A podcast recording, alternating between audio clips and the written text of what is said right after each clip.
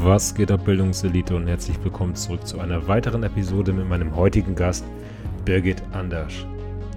Die IFBB Women's Physik Pro nimmt uns mit auf ihre sportliche Reise, die vom Kunstturn übers Profi-Eishockey und Powerlifting auf die Profibühnen der NPC führte. Dabei teilt die sympathische Powerfrau außerdem mit uns, welche Rollen Heinz und Martina Olesch sowie Stefan Kienzel dabei spielten warum sie sich für die Physikklasse entschieden hat, obwohl sie damals in der Figurklasse gestartet ist und was sie im russischen Krankenhaus zu suchen hatte. Eine ziemlich krasse Geschichte. Abschließend gehen wir dann noch intensiv darauf ein, wie Birgit die mediale und soziale Wahrnehmung von muskulösen Frauen in und außerhalb der Bodybuilding-Bubble wahrnimmt und was sie sich von der sportlichen Berichterstattung wünschen würde. Mir persönlich ist es tatsächlich ein Anliegen, dass wir das Women's Bodybuilding ein wenig mehr unterstützen und auch den weiblichen Teil dieses schönen Sportes mehr in den Fokus rücken könnten. Wenn ihr Birgit dabei unterstützen wollt, nutzt ihren Code BIXI bei der nächsten ESN-Bestellung und abonniert einfach ihre Kanäle auf Instagram oder meinetwegen auf Facebook. Wer mich unterstützen möchte, diese Formate unterstützen möchte, kann dies gerne tun mit einem nächsten Einkauf auf www.hpn-store.de. Mit dem Code ELITE erhaltet ihr dabei immer den besten Preis und könnt mir damit etwas Gutes tun. Auch gerne dürft ihr diese Kanäle abonnieren, mir folgen, diesen Podcast bewerten mit einer ehrlichen 5-Sterne-Bewertung, wenn ihr mögt, oder natürlich auch mir auf Instagram oder YouTube folgen. Ich wünsche euch ganz, ganz viel Spaß mit der Folge mit einer wirklich sympathischen und spannenden Frau, Birgit Andersch. Was geht ab, Bildungselite? Herzlich willkommen zurück zu einer weiteren Episode die liebe Birgit ist heute zu Gast. Hallo Birgit, wie geht's dir?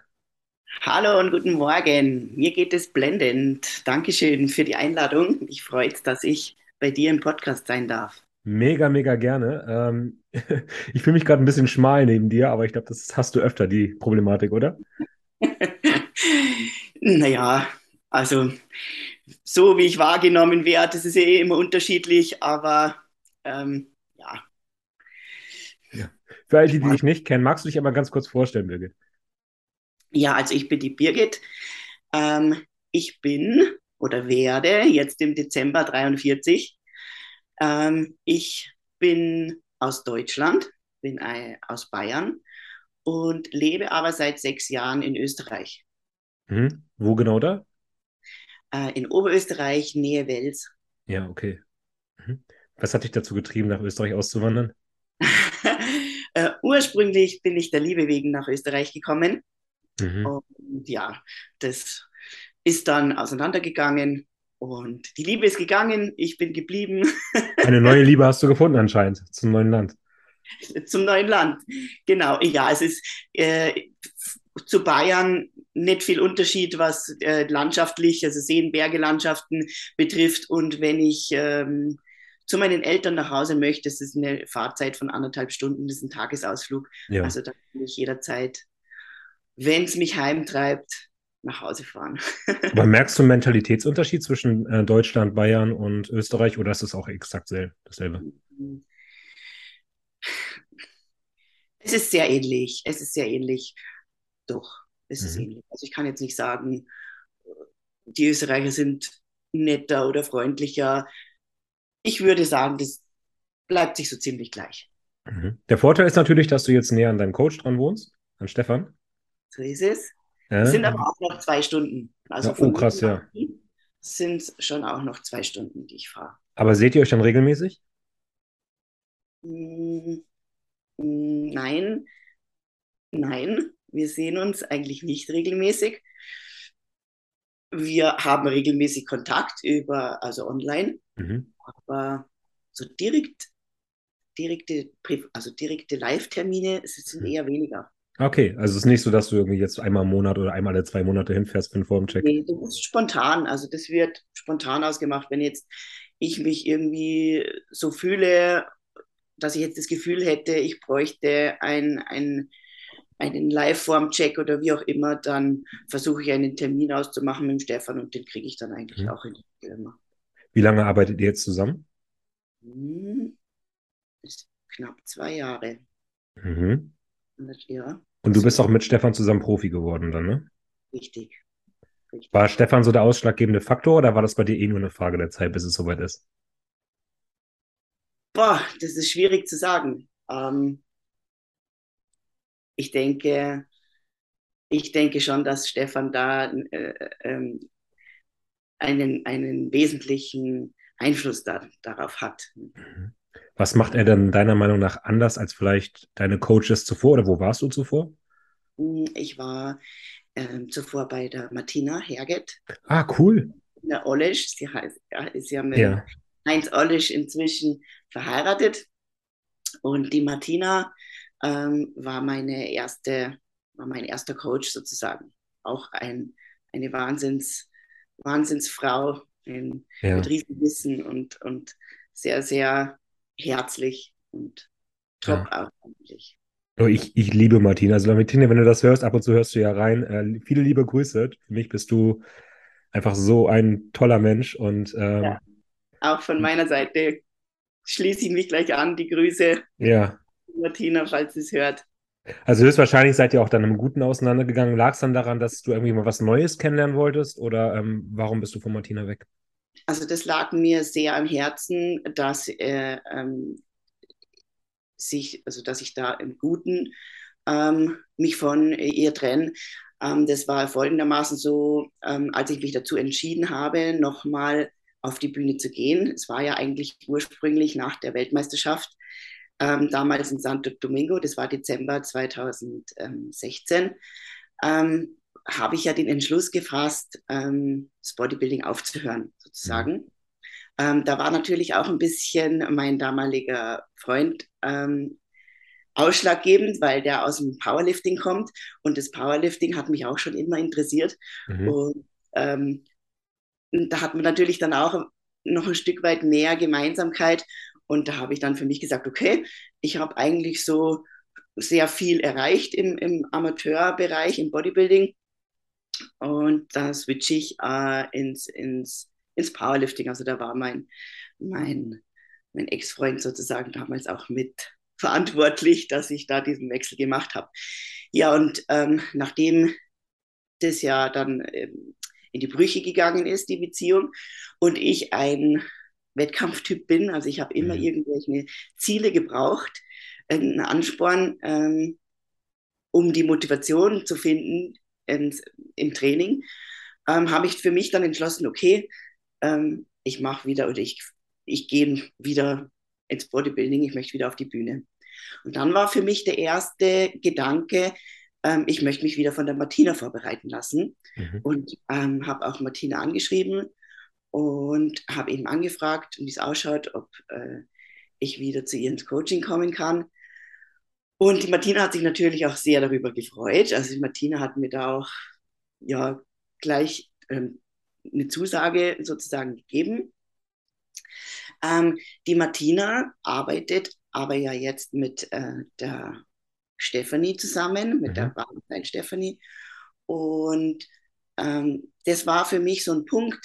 Also ich, ich mag die Stephanie unheimlich gern. Ich, sie ist eine super, super Athletin und auch eine, eine tolle Frau so. Aber es war für mich so, ich wollte, wenn ich zur Martina ins Coaching gehe, einfach nur von der Martina vorbereitet werden. Mhm. Und da habe ich eben dann angefragt, dass ich, äh, bei der Martina und habe eben gesagt, ja, ich möchte aber nur von ihr betreut werden. Und das war dann nicht möglich. Also die Martina hat mir dann geschrieben, ähm, sie arbeitet einfach mit der Stefanie zusammen. Und so nach dem Motto, entweder die zwei ja, ja. oder anders geht es halt nicht. Ja. Und dann, da habe ich mich, also das war dann für mich der ausschlaggebende Punkt, dass ich gesagt habe, okay, das mache ich nicht, mhm. das möchte ich nicht und habe mich dann eben anderweitig ähm,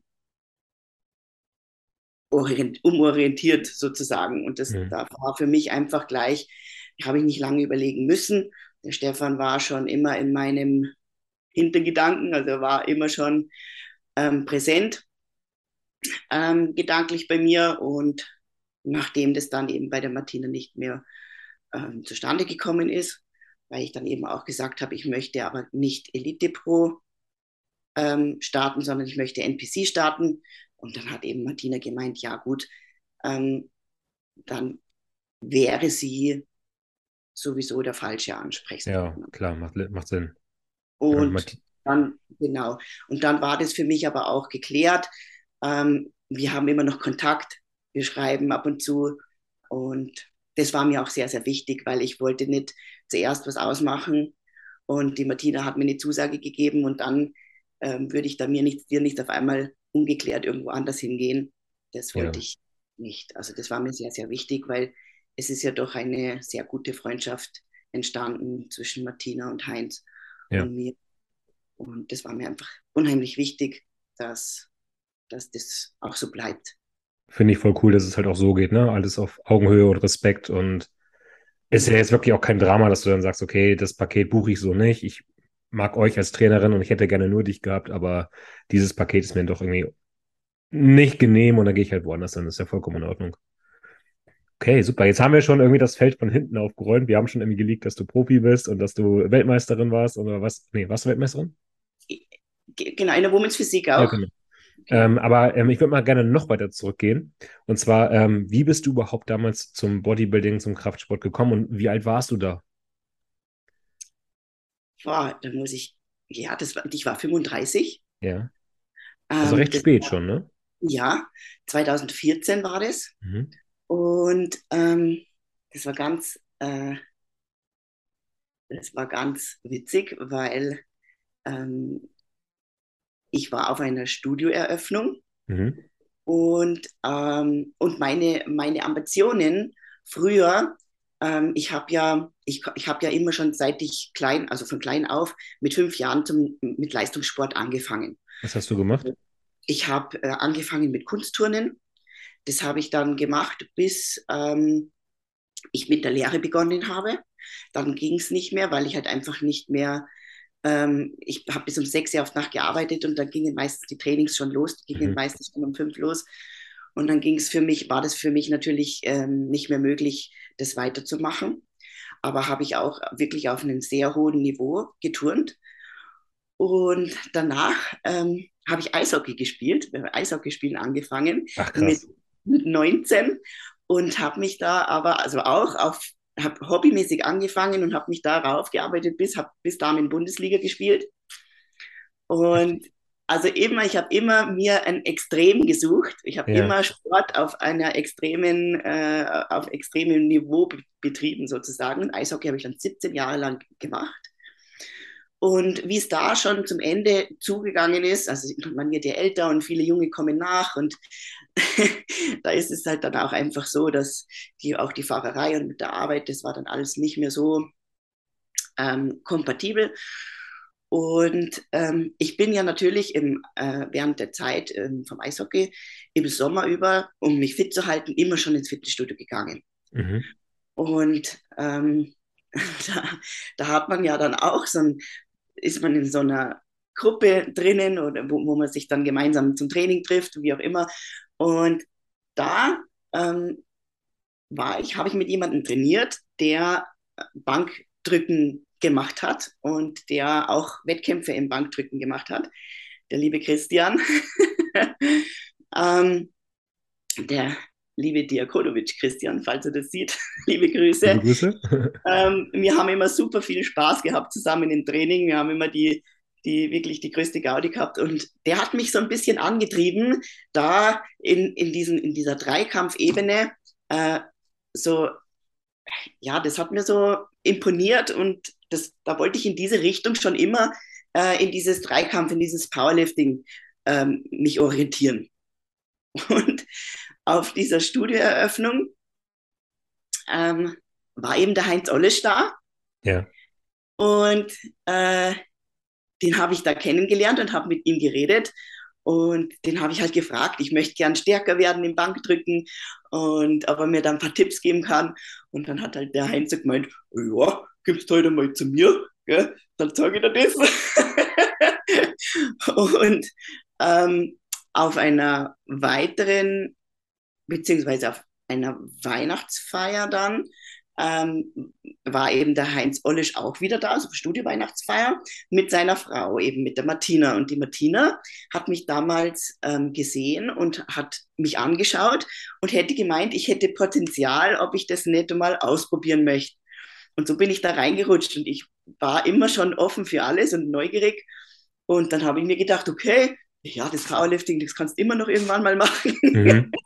Und dann habe ich mich da eben auf dies, ähm, aufs Bodybuilding konzentriert. Und in meiner ersten Saison bin ich ja in der Figurklasse gestartet. Wollte ich gerade fragen, ob du schon immer Physik warst oder okay, ja? Na, also Martina hatte schon immer, die Martina hat mich schon immer in der Physik gesehen. Ja. Wir wussten halt einfach nur nicht, ähm, was bleibt übrig in der ersten Diät, wie viel Muskulatur fliegt weg. Und wir haben uns da wirklich bis ganz zum Schluss ähm, die Entscheidung ähm, aufbehalten sozusagen und haben dann ganz kurz vor dem Wettkampf entschieden, okay, du gehst in die oder in die Klasse. Und nach mein erster, ähm, mein erster Wettkampf oder meine erste Wettkampfvorbereitung war ja komplett natural.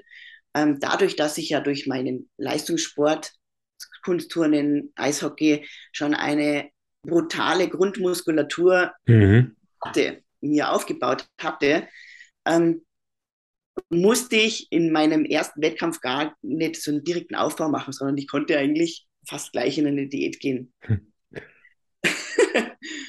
genau, und dann wurde es eben die Figurklasse. In der Figurklasse habe ich mich persönlich auch nicht so gesehen. Ich wollte immer schon in die Physik. Warum? Einfach aus dem Grund, ich kann auf den hohen Schuhen nicht gehen. Ah, okay, geil. Ich war nur die Schuhe ausschlaggebend, dass ich äh, nicht in diese Figurklasse passe. Ich dachte, jetzt ähm, kommt, ich würde gerne Kür zaubern, ich möchte mich da, keine Ahnung, ich möchte die Ja, Posen das natürlich auch. Ja. Das, das Kür ist natürlich auch nochmal, das wäre der zweite ähm, Punkt, wo ich sage, ich möchte immer schon in die Physik, weil es ja vom Kunstturnen her durch die Boden, äh, das Bodenturnen man da auch ja immer schon Küren gehabt hat und das hat mir natürlich auch immer schon Spaß gemacht. Ja. Und das ist natürlich dann, wäre der zweite Punkt gewesen, aber hauptsächlich, ich wollte nicht auf diesen Schuhen.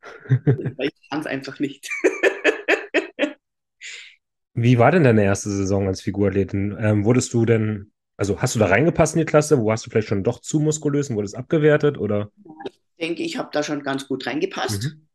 Ähm, die erste Saison war, ich war dadurch, dass ich ja 35 schon war, ähm, konnte ich schon Masters starten. Bei mhm. Frauen mhm. ja ab 35 schon Masters.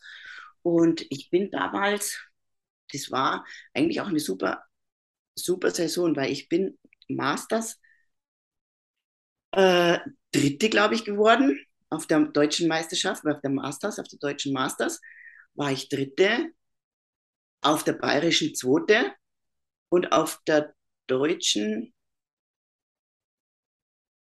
auch wieder Dritte. Mhm. Also ich war eigentlich super, also für meine erste Saison mhm. war das wirklich schon sehr gut. Absolut, ja. Aber dennoch hast du ja dann gesagt, nee, dann doch lieber Physik. Und das war einfach der Grund, dann, dass du von diesen Schuhen weg wolltest. Genau, ich habe einfach dann nach der Saison gesagt, so Martina, wir machen einen Aufbau und ich will unbedingt in die Physik. Aber das war dann mal klar. Die Martina hat mich auch immer schon von meiner Struktur her, von, mein, von meiner Linie in der Physik gesehen. Und, und danach ist es in den Aufbau gegangen. Mhm. Ich habe da mal eine Frage. Und zwar, ähm, meine Freundin kommt halt auch aus dem Turn hat auch mhm. Figurklasse gemacht und sie sagt halt die ganze Zeit, die einzige Klasse, die sie so wirklich reizen wäre, wäre die Fitness. Ja. Wo man dann halt wirklich auch noch eine Kür zeigen und touren kann. Und ich meine, das, das bietet sich ja an, ne? Ja. Bist du halt auch nicht auf die Idee gekommen, irgendwie mal in die Richtung zu gehen? Oder war das einfach, weil es in Deutschland ja nicht angeboten wird, irgendwie gar keine Option? Hm, doch, also diese Fitnessklasse ist auch eine Klasse, die mir unheimlich mhm. imponiert und gefällt. Ähm, und da hätte ich mich auch wirklich drin gesehen, mhm. aber nicht mehr in meinem Alter. Ich dafür okay. war ich schon zu lange weg vom, vom Kunstturnsport und einfach schon zu steif. Ich okay. habe mich schon nicht mehr, die Beweglichkeit äh, einfach war nicht mehr da, die du brauchst für, für die Fitnessklasse, dass das Ganze dann halt auch noch harmonisch oder fließend ausschaut und nicht dann irgendwie gequält irgendwelche Verrenkungen machen muss, die man halt einfach nicht mehr so schafft. Also für mich wäre das immer toll gewesen, hat mir, gefällt mir auch immer noch nach wie vor, ist die Klasse, die mir am besten gefällt. Ja, mir auch. Wird aber in Deutschland, Österreich nicht, macht keiner, weil es halt eben keine Anmeldungen wie auch immer gibt. Ähm, gibt es eben da auch.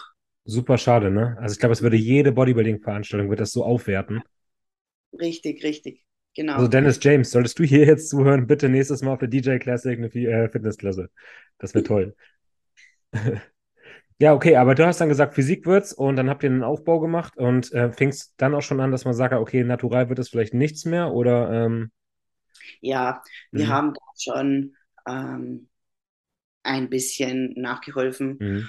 wobei ähm, ich sagen muss, dass ähm, das bei mir immer minimalst war, dadurch, dass einfach meine, ich so eine gute Grundmuskulatur, die Muskelqualität und die Struktur schon so gut war, mhm. ähm, habe ich da auch nicht wirklich viel gebraucht. Ja, klar, klar. Wo, was mich jetzt gerade interessiert, du hast gesagt, du hast Bundesliga Eishockey gespielt. Und man hört ja immer so, ja, das ist nicht nur im Bodybuilding so, das ist auch in anderen Leistungssporten so, dass da irgendwie nicht ganz alles dopingfrei ist. Hast du das in deiner aktiven Eishockey-Karriere mitbekommen, dass auch da irgendwie Shintuda betrieben worden ist? Oder ist das dann wirklich Nein, doch sauber? Also dafür, also das Frauen-Eishockey kann man nicht vergleichen mit dem, mit dem Herren-Eishockey. Yeah. Da sind, ist das Niveau ähm, um so viel krasser, sage ich jetzt mal. Das heißt, der Niveauunterschied so hoch, ähm, wie es in der Nationalmannschaft ausschaut, weiß ich nicht. Mhm. Aber so bei uns, da hat man in mhm. der Richtung gar nichts mitgekriegt. Das war auch mhm. nie Thema. Mhm. Aber kannst du dir denn vorstellen, dass es wirklich in solchen Sportarten auch dazu kommt? Oder glaubst du eher, dass es aus. Ja, okay. Na, definitiv. Also ich, da bin ich 100 zu 100 Prozent davon überzeugt, dass, äh, dass in diesen Sportarten ja. Doping auf jeden Fall ein Thema ist. Also, ist ja nur nicht so offensichtlich, ne?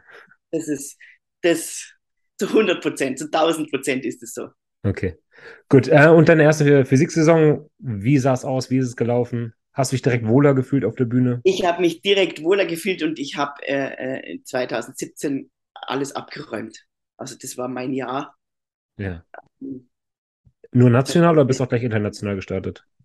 Ich bin international auch gestartet und es war ja dann auch die, äh, die Weltmeisterschaft, die war in Santo Domingo.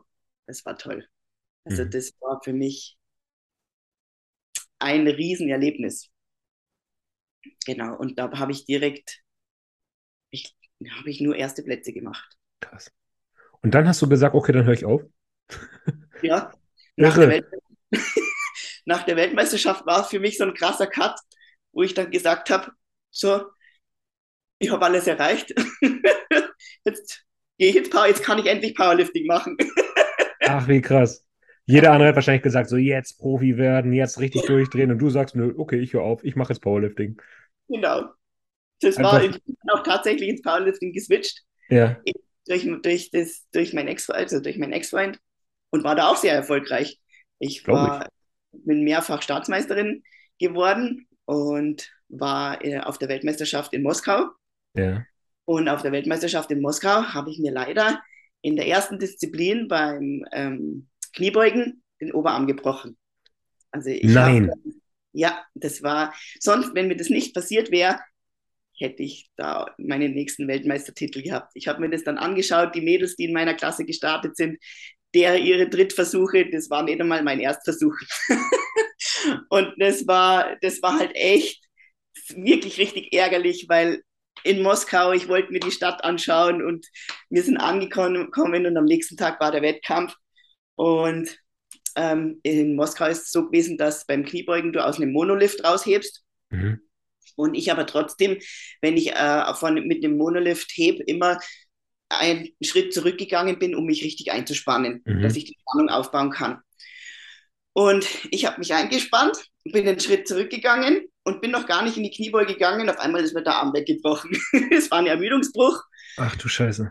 Und da gibt es auch ein Video dazu auf meiner Seite, das kann man sich anschauen und man, wenn man genau hinhört, hört man richtig das Knacksen, das hört sich an, wie wenn ein Ast bricht. Also es ist wie so ein schlechtes YouTube-Video, wo man, wo man so sieht, diese, diese Gym-Fails. Ja. Ja, genau, so ganz übel. Ganz übel ist das gewesen. Ach, krass. Und ähm, ja, das war in meinem Drittversuch. Mhm. Genau. Und ich habe ähm, in, in meiner Vorbereitung habe ich immer schon gemerkt, ah, ich habe einen Schmerz im Oberarm. Ich habe das aber nie so wirklich eruieren können, wirklich richtig. Und ich habe halt immer gedacht, okay, das ist irgendwie ein Nerv, der ist beleidigt. Und ich habe dann immer zu mir selber gesagt, jetzt Birgit, stell dich nicht so an, jetzt jammert nicht, jetzt jammert nicht. Habe auch dann ähm, mit Schmerzmittel versucht, das irgendwie mhm. unterdrücken. Und dann bin ich kurz vor Moskau nochmal nach Rosenheim gefahren zum Dr. Ritsch, ähm, weil ich einfach sicher sein wollte, dass da wirklich nichts ist. Und der hat sich das angeschaut, hat einen Ultraschall gemacht und hat gesagt, nee, da ist nichts, die Sehnen, das ist alles gut und hat mir dann eben nochmal äh, gespritzt, hat mich nochmal gespritzt mit einem Schmerzmittel und dann bin ich eben nach Moskau gefahren. Und ähm, dann ist mir das passiert und ich habe ja, ich habe das ja gar nicht mitgekriegt, weil ich stehe, mhm. ich bin im Bodenlift gestanden, dann, dann bricht mir so der Arm weg und mir dieser, das sind ja so Auffanggummis. Ja. Wenn das Gewicht praktisch runterfällt, du hast zwar deine Spotter, ähm, aber trotzdem aus Sicherheit sind da nochmal so Gummis drinnen. Und wie mir das Gewicht dann weg ist, ist mir der Gummi der hat mir so eine Watschen gegeben und ich denke mir so, und ich stehe dann so und habe mir gedacht, mal anders, warum hast du jetzt auslassen? Ich habe ja. wirklich gedacht, ich habe einfach auslassen. Und dann stehe ich da so und dann greift so der Kampfrichter, greift mich so an und ich denke mir, was will denn der jetzt? Ich habe das noch gar nicht überrissen, was eigentlich passiert ist. Ja. Ich habe nur, ich bin da gestanden und habe nur gemerkt, okay, irgendwas ist komisch, aber ich konnte es nicht orten. Ja. Und dann bin ich von der Plattform runtergegangen, hinten. der Arm hing so komisch. nee, noch gar nicht. Aber ich sag so, zum, dann ist mir das erst so ein bisschen bewusst geworden und dann sage ich noch so zu meinem Ex-Freund, du, ich glaube, ich habe mir einen Arm gebrochen. und er so, na. und dann habe ich mich hinten backstage hingesetzt auf den Boden und dann kamen sie schon alle hergelaufen und ich sitze da nur so und habe nicht gewusst, kommt es vom Ellbogen, kommt es von der Schulter, da hätte ja alles sein können. Ja. Und dann kamen da schon so Ärzteteam da und dann sitze ich so und dann kommt die Ärztin her und nimmt so, will so meinen Arm so hochheben und ja. dann kam da hier so eine Beule raus. Und ich so, oh nein. und ich so, okay. dann dann habe ich schon so Sterndal gesehen und dann sage ich noch so zu meinem Freund, du, ich glaube, ich bin jetzt dann mal weg. und dann kamen sie und haben mir das Ammoniak unter die Nase gehalten, dann war ich wieder voll da. Riechsalz schön. ja das war dann, das Spiel ging dann so zwei, drei Mal mit dem Ammoniak. Ja. Und ich konnte dann ja kaum schauen, dann habe ich schon die erste Spritze drin gehabt im Arsch. Wobei ich echt sagen muss, wirklich die, die ärztliche Versorgung in Moskau echt top. Und ja. also wirklich richtig gut. Und ich habe auch von dem Schmerz, ich habe eigentlich keinen Schmerz gehabt. Nicht, also null. Ich habe keinen Schmerz gespürt. Und der zuständige Arzt, der dort war, ähm, der diesen Wettkampf betreut hat, der ist mit mir dann ins Krankenhaus gefahren äh, in Moskau. Und das war ein, ein Erlebnis, ich sag's da. Wirklich. Erzähl. ich konnte ja, ich bin, mein Englisch ist ja ganz, ganz extrem schlecht. Und ist der Arzt eben da auch mitgefahren, um das eben alles zu, zu regeln und zu, zu dolmetschen sozusagen. Ja. Und dann fahren wir da mit dem Krankenwagen in das Krankenhaus in Moskau. Und direkt, wir sind mit dem Auto fast direkt in diese, äh, in diese Ambulanz da reingefahren. Ja. Und dann sage ich aus, das war für mich wie wenn du in ein Schlachthaus reingehst. die, die Wände alle bis zur Decke hoch, so weiß gefliest. Und, und also ganz komisch. Und dann saß ich da drinnen und der Arzt hat gemeint, ja, er kommt gleich, er kommt gleich, soll da sitzen bleiben. Ähm, und dann saß ich da so und habe halt gesehen, wer da so ein- und ausgeht. Und dann kamen so zwei so Polizisten mit so einem Typen im Arm, der war blutüberströmt, der hat eine Schlägerei gehabt oder irgendwas. Und voll mit so Personenschutz oder wie auch immer, sind die da, da vorbei und ich so, aha, okay, alles klar.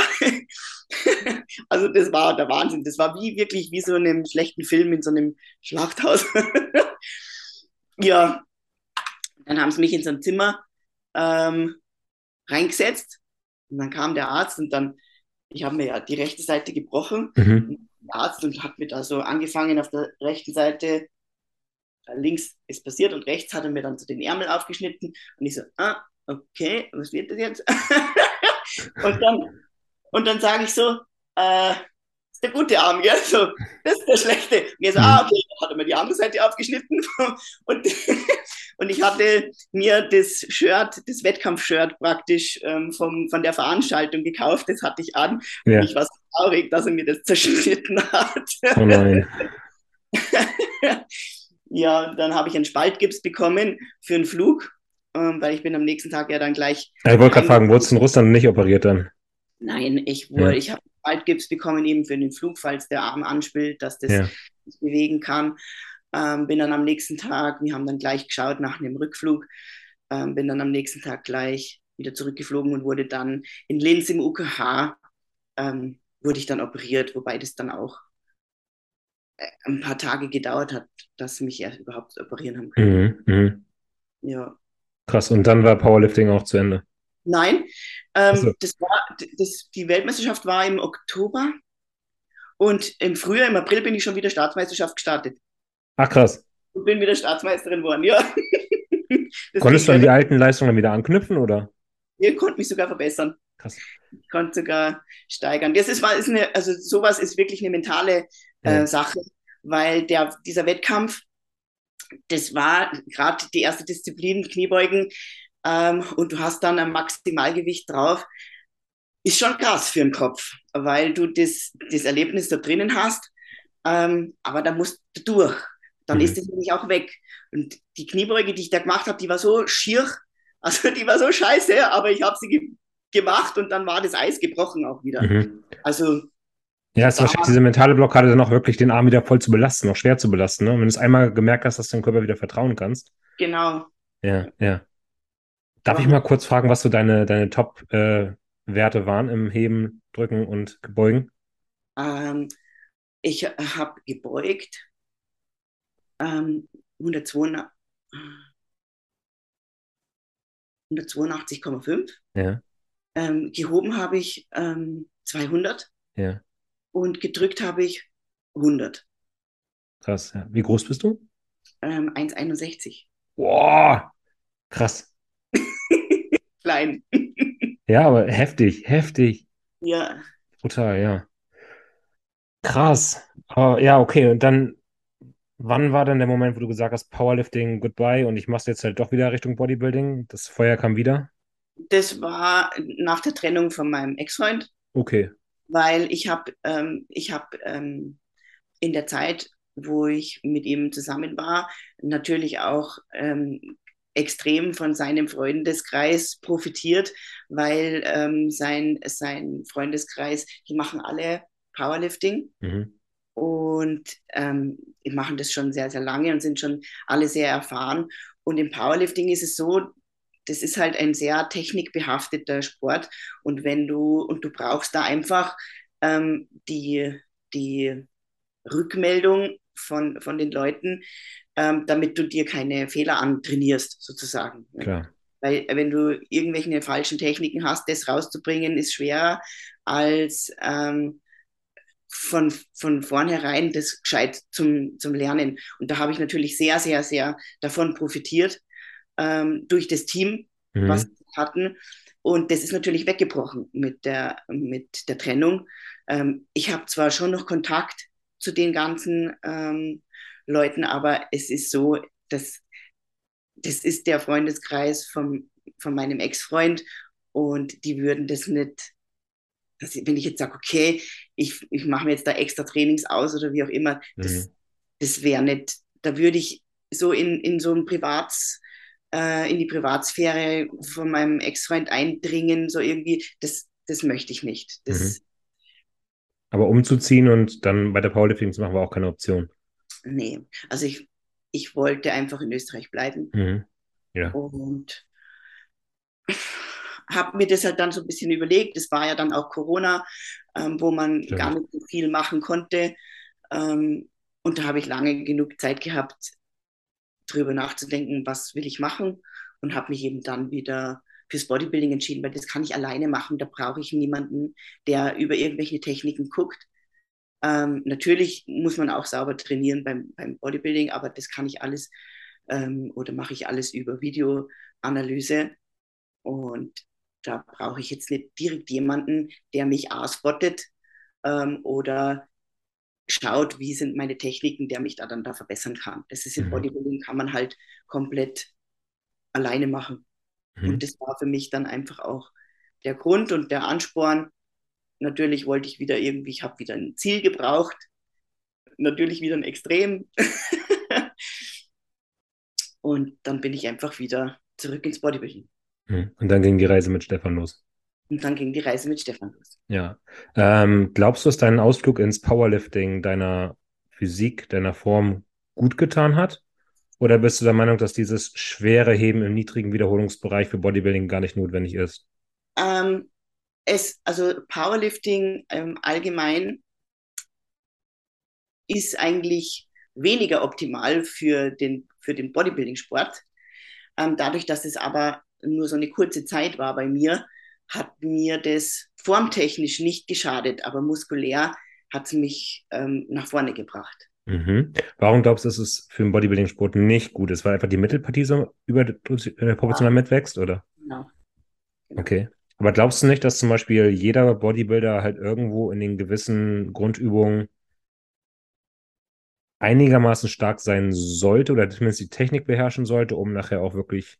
Definitiv, das sehe ich genauso. Also ja. definitiv ähm, sollte das da schon gegeben sein. Dass Aber du glaubst halt auch, dass diese drei Lifts jetzt nicht wirklich notwendig sind, um guter Bodybuilder zu werden? Naja, Kniebeugen sind schon ähm, essentiell. Also die Kniebeugen habe ich auch ganz normal in meinem Trainingsplan drinnen. Mhm. Ähm, nur halt keine Technik-Kniebeugen, wie sie im Tower Powerlifting mhm. verwendet werden, sondern halt normale Kniebeugen. Ja, auch nicht mehr in diesen niedrigen Wiederholungsbereichen, sondern dann auf. Genau, äh, mit höherer Wiederholungszahl. Mhm. Okay. Genau. Und ähm, Kreuzheben, muss ich sagen, also ich, Kreuzheben war mit meine Lieblingsdisziplin ja. beim Powerlifting. Und wie ich beim Stefan zu Stefan ins Coaching gekommen bin, bis jetzt darf ich keine Deadlifts machen, weil mein Rückenstrecker einfach so stark ausgeprägt ist schon. Ja. Ähm, und bis heute habe ich Deadlift-Verbot. Schade. Ja, schade. Aber man macht dann ja alles, was, er, was der Boss sagt, ne? Definitiv. ähm, glaubst du nicht, dass man aber auch zum Beispiel gute Beine aufbauen könnte ohne Kniebeugen? Das ist ja immer so eine Diskussion, ne? ob man Kniebeugen muss oder ob man ähm, das Ganze auch mit einer Hackenschmidt oder einer Pendulum irgendwie. Doch, kann man. Mhm. Kann man. Also es, es, ist natürlich auch immer ausschlaggebend, wie die Genetik ist, wie, wie stark man zum Muskelaufbau veranlagt ist. Ähm, dementsprechend äh, mhm. äh, halt dann auch die Übungen. Aber man, es gibt inzwischen so viele Möglichkeiten, die Beine zu trainieren. Ja. Ich habe so das Problem, ich bin ähm, relativ starr in meinen Sprunggelenken. Ich versuche das schon wirklich durch Mobilisieren zweimal die Woche und äh, das irgendwie wegzukriegen, aber ich liebe es zu beugen, aber ich merke es maßgeblich halt im Arsch. Ne, weil ich halt dann doch, ähm, dadurch, dass ich nicht wirklich in diese Dorsiflexion komme, relativ weit nach hinten die Kiste schieben muss, um halt tief zu kommen. Und dadurch merke ich es halt mehr im, äh, im Po tatsächlich und in dem Beuger, das Beugen. Und sehr, sehr wenig. Also wenn ich mit Keil squatte, geht es dann nachher auch in die, in die, ähm, in die Quadrizeps. Mhm. Aber für mich kommt, glaube ich, halt eine gute Quad-Übung, äh, da kommt keine Beuge in Frage bei mir, eigentlich. Okay. Deswegen dachte ich immer so, das ist immer so, ich würde es gerne tun, aber ich habe so das Gefühl, wenn ich viel beuge, wächst einfach nur mein Po proportional schneller als meine Beine. Okay. Ja, das ist halt auch immer so, wie man, wie man den Muskel ansteuern kann. Und ja. dementsprechend geht man halt dann auf das Gerät, wo ich einfach das beste äh, äh Muskelgefühl habe. Genau. Aber ich finde, ich war auch kurz bei Stefan diesen Ansatz ähm, ganz gut, dass er sagt, man muss nicht Kniebeugen, um gute Beine aufzubauen, aber man sollte Kniebeugen können. Ne? Das hat schon irgendwo Sinn. So, jetzt sind wir bei Stefan ähm, und du entscheidest dich, okay, ich brauche eine neue Herausforderung und wahrscheinlich bei dieser Herausforderung dann die NPC. Genau, also ich wollte von vornherein äh, NPC starten, weil nur in der NPC kann ich auf eine Mr. Olympia. Genau. Wie lange hat es dann gedauert, um sich die Pro-Card zu sichern? War das direkt ein, im ersten Anlauf der Fall oder hast du schon zwei, drei Anläufe gebraucht? Das war direkt der erste Anlauf. Also ich Total. hatte ja, ich habe vorbereitet, ich habe ein Jahr ähm, Aufbau gemacht bei Stefan. Ähm, ich habe zu Stefan gesagt, das war so witzig, ähm, ich habe zu Stefan gesagt, wie ich zu Stefan ins Coaching bin, habe ich gesagt, ich möchte einen grundsoliden Aufbau machen, sage ich, ich habe keinen Stress, ähm, ich muss jetzt nicht da und da unbedingt auf der Bühne stehen, sondern ich möchte einfach durch meine lange Pause, die ich hier gehabt habe, einfach wieder einen grundsoliden ähm, Aufbau machen. Und solange wir brauchen, brauchen wir eben. Und dann haben wir eben angefangen und Stefan war dann sehr überrascht davon, dass ich mich wirklich so schnell entwickelt habe, Mhm. ähm, weil dann Stefan seine Aussage nach den ersten Bildern, die ich ihm damals geschickt habe, wie ich zu ihm ins Coaching gekommen bin, hat er geschrieben so, ah, da haben wir ganz schön eine Baustelle. Und ich so, huhu. Hm, echt? Krass. Ich meine, du warst ja so erfolgreich eigentlich auch in der Amateurebene. Also, Ja gut, aber ich habe halt dann Baustellen hat er gesehen? gemacht oder eben dann dieses, durchs Powerlifting, da achtet man dann auch nicht äh, so auf die Ernährung. Mhm, Und okay. ich habe schon einen guten Panzer, Speckpanzer angelegt wieder, gell? Also, und Stefan war dann auch wirklich sehr überrascht, dass das Ganze so schnell bei mir ähm, funktioniert hat. Er hätte auch ge geglaubt, dass es wesentlich länger dauern würde, aber ähm, wir haben dann ein Jahr zusammengearbeitet, einen, einen, super Aufbau gehabt. Also ich, ich, er hat mich gecuttet, wir haben so einen Minicut gemacht und dieser Minicut hat wirklich gedauert, bis ich in die Diät dann gegangen bin. Also ein Jahr war ich dann eigentlich schon auf Cut. Cut, auf Diät Ja. sozusagen. Und ähm, genau, und dann ähm, in der NPC ist es ja so, dass du einen regionalen Wettbewerb machen musst, ähm, um international starten zu können. Genau. Von der Wettkampflegung her war der regionale im, jetzt muss ich kurz überlegen, Mai, glaube ich, war der. Mhm. Ende April, Anfang Mai. Mhm. Mai. Genau. Wo War war der? In Wien direkt, oder? Der, der war in Wels, das war direkt Hm? bei mir, das war so ein Heim, Ja. Heimspiel sozusagen. Genau, dann habe ich die regionale Meisterschaft gemacht. Da war ich leider alleine in meiner Klasse. Also das ist immer sehr undankbar, Ja. dann Erste von eins zu werden. Aber es war für mich nicht so relevant, weil es ja wirklich einfach nur darum ging, diesen Zettel zu bekommen, diese Starterlizenz sozusagen für die internationalen ähm, Wettkämpfe. Und dann wäre zwei Wochen drauf geplant gewesen, die erste, erst für den ersten Pro, also den ersten Pro Qualifier zu starten in mir jetzt entfallen. Wahrscheinlich Alicante oder Estoril oder Ah, nein, nein, nein. Das war in war ein ganz anderes Land. Rumänien, Ungarn, Hm. Polen. Nee. Egal. und den haben sie und den haben sie dann abgesagt wegen also aus Grund haben sie genannt wegen dem Ukraine wegen der Ukraine-Situation Mhm. ähm, aber Stefan hat gemeint dass sie da einfach kein dass sich da keiner angemeldet hat oder wenig Mhm. somit wurde dann die Wartezeit hat sich dann auf fünf Wochen hatte ich dann vom regionalen bis zum Pro Qualifier waren dann fünf Wochen dazwischen und ähm, dann war der nächste eben in Alicante. Ja. Genau, und in Alicante habe ich einen Doppelstart gemacht. Ähm, da bin ich gestartet in der Women's Physik und im Women's Bodybuilding. Weil der Mhm. Stefan sieht mich eigentlich im Bodybuilding. Okay, krass. Ähm, und ich kann mich ja damit gar nicht anfreunden. Ja. Mit dem, äh, ja, ich sehe mich halt gar nicht. Mein Herz schlägt einfach für die Physik und ich sehe mich irgendwie gar nicht im Bodybuilding. Und Stefan meinte halt, ich habe so eine schöne Linie und ähm, schaue halt einfach auch noch feminin aus. Ähm, damit könnte ich praktisch punkten. Also er glaubt halt wirklich, dass, dass ich im Bodybuilding zu Hause wäre. Und dann ähm, habe ich, wie gesagt, in Alicante den Doppelgestart gemacht und habe mir in beiden Klassen die Pro-Card geholt. Krass. also ich habe mir da, genau, habe praktisch dann beide Klassen gewonnen und habe mir dann eben die Pro-Card geholt. Dann haben wir uns ein Feedback eingeholt, weil wir nicht wussten dann für Portugal, was yeah. machen wir, wo starte ich? Starte ich im, im Women's Bodybuilding oder starte ich in der Physik? Und dann haben wir uns ein Feedback eingeholt und Stefan hat eben nachgefragt, ja, wo, wo Sie mich sehen würden, ähm, eher in der Physik oder im Bodybuilding. Und dann kam eben, dass momentan einfach noch die Physik ist, ähm, weil es einfach an Fleisch fehlt. Mhm.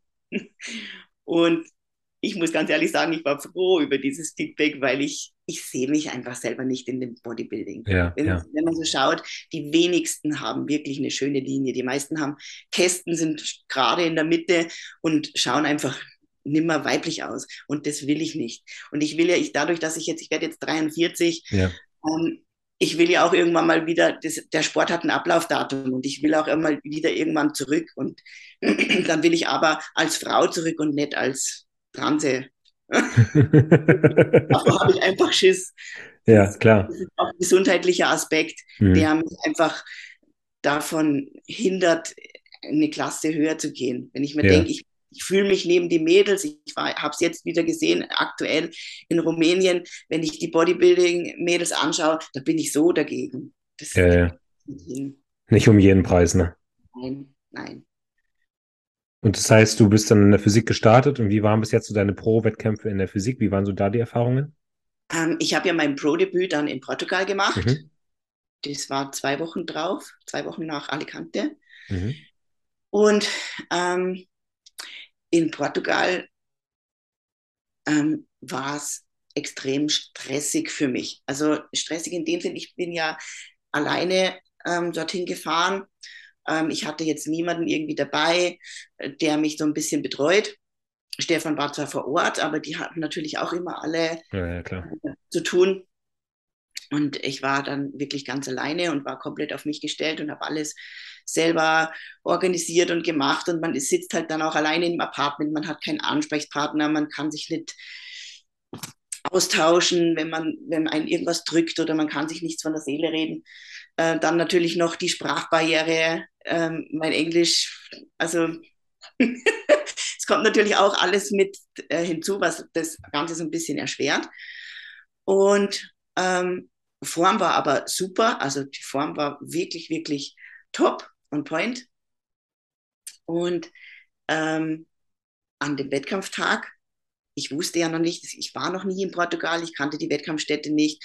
Und ich habe mir gedacht, ah, für mein Pro-Debüt, da gönne ich mir ähm, das Make-up, äh, die Haare, das Tanning, alles habe ich mir gebucht, weil ich mir gedacht habe, ach, das hast du am wenigsten Stress. Ja. Das lasst alles machen, da musst dich um nichts kümmern, bist eh alleine, kannst dich eh nicht selber anmalen. Das buche ich mir alles. das habe gesagt, getan, haben mir alles gebucht und hatte dann auch in der Früh um sieben ähm, hatte ich dann gleich meinen Termin für Haare, danach gleich anschließend Make-up und dann um neun habe ich einen Tanning-Termin gehabt, wo ich mir dann schon gedacht habe, neun, boah, der Wettkampf geht um neun los, dann, dann sind wir so, je nachdem wie schnell es geht, ja. so um elf, halb zwölf vielleicht, aber es wird ganz schön sportlich dann. Gell? Ja, oh nein. Und dann habe ich halt nachgefragt, sage ich, boah, ich bin aber in der ersten Kategorie, im ersten Block schon dran, hm, wird es nicht so klappen. Und die dann, nein, nein, das ist alles so getimt, dass wirklich jeder Zeit hat und alles. Und ich, du verlässt dich drauf, wenn die, die Veranstalter das so sagen ja. und du selber noch null Erfahrung hast, dann verlässt du dich da auch drauf. So, jetzt hat der Typ von, vom Haare machen mich schon eine halbe Stunde später drangenommen, ähm, wo ich mir dann gedacht habe, boah, da, puh, da, da kriegst schon innerlich, wirst, wirst unrund. Ja.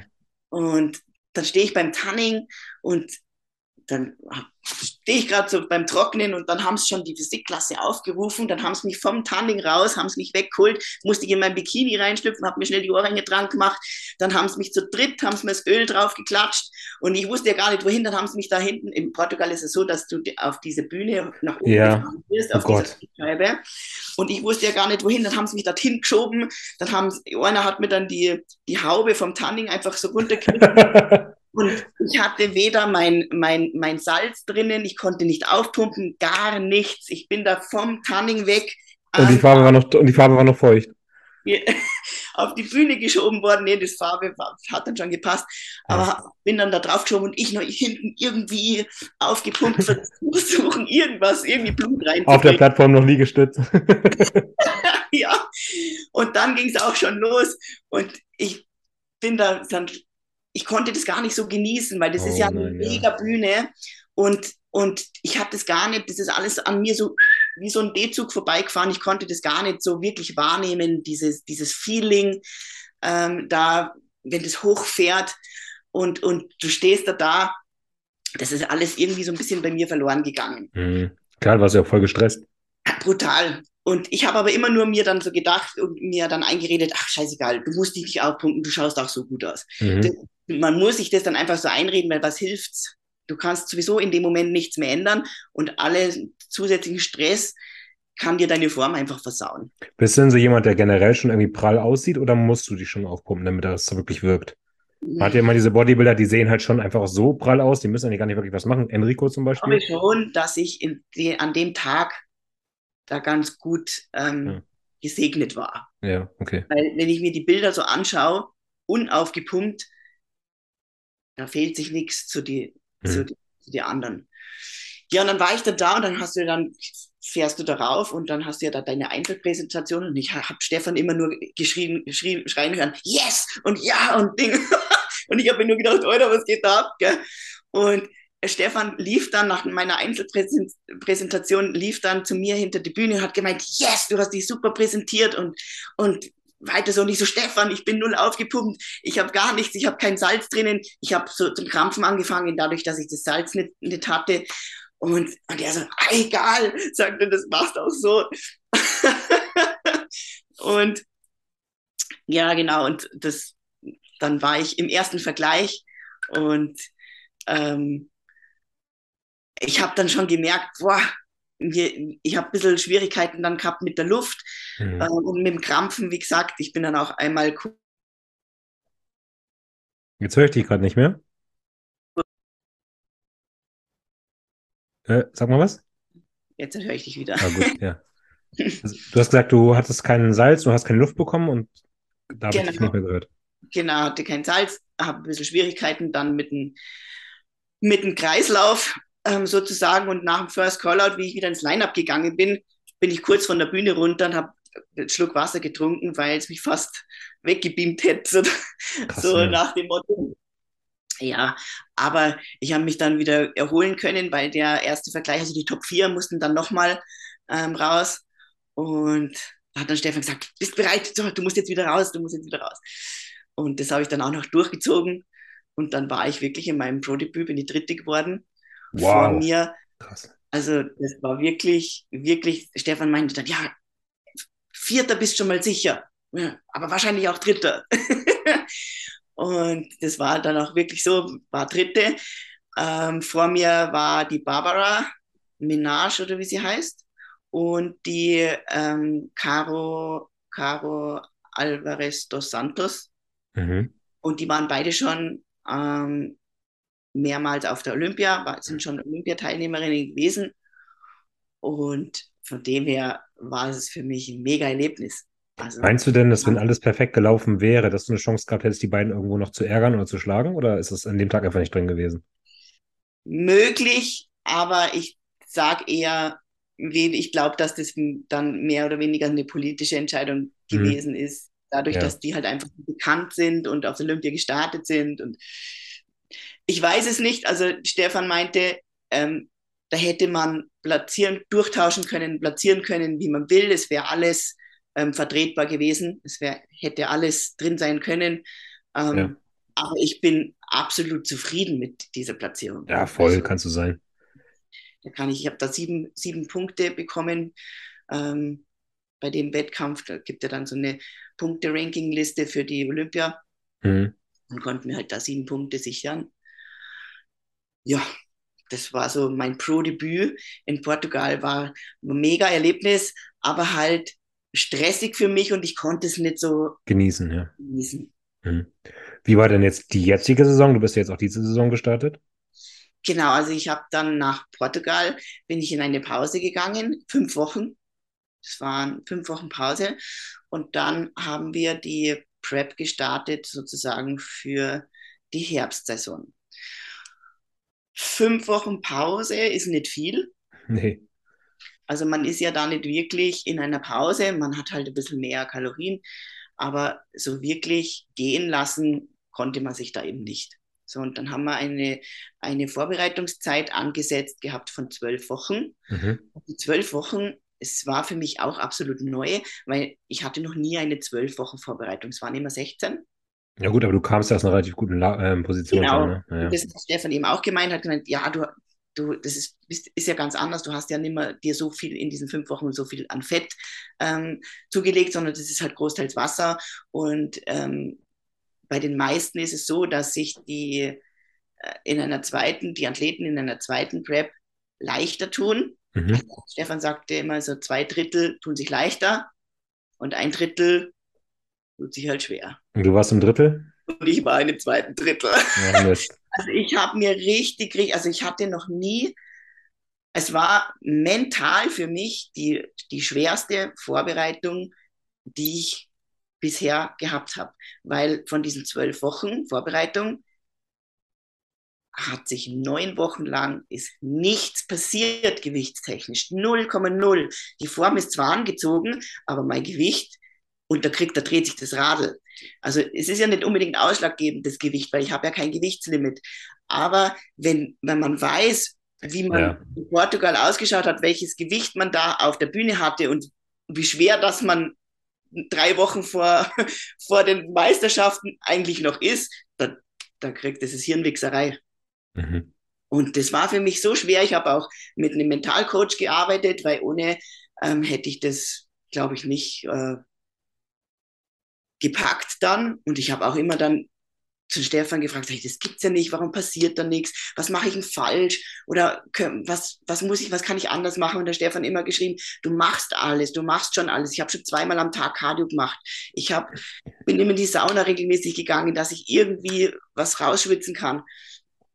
Und so wie ich geschwitzt habe, also ich bin eigentlich eine, die wenig schwitzt. Ich werde zwar ein bisschen feucht, aber ähm, so wirklich schwitzen konnte ich nie. Und in dieser Vorbereitung, was ich geschwitzt habe, was ich dicke Pullis durchgeschwitzt habe, das war, und ich habe mich aber gut dabei gefühlt, weil ich mir gedacht habe, yes, aber ich habe mich immer gewundert, das, was ich rausschwitze, das muss ich doch auch irgendwo im Gewicht aus ja, ja, ja.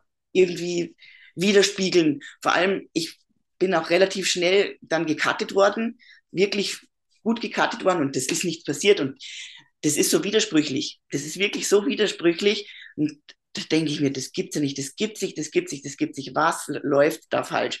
Und Stefan meinte ja, entweder bin ich nicht regeneriert genug von früher, mhm. der Körper einfach noch einen Stress hat und nicht, nicht ausgeruht genug ist, oder ich bin krank. Dann mhm. sage ich, ja, aber ich fühle mich nicht krank. Das gibt's ja nicht. Ich hatte null Anzeichen irgendwie, dass ich krank wäre. Und dann meinte Stefan, ja, das musst du gar nicht, äh, du musst dich gar nicht krank fühlen, aber es kann sein, dass du irgendwas im Körper hast, was, was, was ihn blockiert. Ja. Und wie er das gesagt hat, einen Tag später hatte ich Halsweh, Husten. also ganz, ganz komisch. Und dann habe ich dann da auch noch da Grippe dazu gekriegt und es war für mich dann schon einfach so, boah, das wird richtig, richtig sportlich, ähm, da dann auch wirklich die Topform zu erreichen, die notwendig ist, um da zu bestehen, weil Alicante und Rumänien, die waren so brutal besetzt. Die Klassen ja. mit, also Alicante mit 21 Mädels, Rumänien mit 28 Mädels. Ähm, das waren die stärkst besetzte Klasse vom, vom, vom ganzen Wettkampf was Wahnsinn ist. Also ich finde es ja, ja. mega, weil Physik ist ja eigentlich eher eigentlich immer wenig Mädels, was man so kennt. aber das hat richtig, richtig Spaß gemacht, weil das Niveau einfach, das, das taugt mir. Wenn das wirklich, wenn es anspruchsvoll ist, wenn es nicht so ein Spaziergang ist, sondern wirklich, da ist Qualität da. Das, das, sowas taugt mir, das mag ich. Ja. Und ich war aber dann wirklich tatsächlich, äh, ja, ich habe wirklich noch alles versucht und alles gegeben und in Alicante war ich einfach, ich war nicht in Topform. Ich, ich habe die Härte nicht gekriegt. Ich habe zwar muskulär, muskulär am Rücken noch was aufbauen können, was auch der Plan war, dass ich da am Rücken noch ein bisschen mehr Fleisch drauf kriege. Ähm, das habe ich schon geschafft, aber ich bin nicht frei geworden. Also ich hatte einfach noch, ich war einfach nicht hart genug und ich hätte diese Härte, die ich in Portugal hatte, einfach gebraucht. Das mhm. braucht man nicht drum herum reden. Das ist so, ähm, das sehe ich selber so, wenn ich mir auch die Fotos anschaue. Da hat es einfach noch gefehlt. Ich war einfach nicht fertig.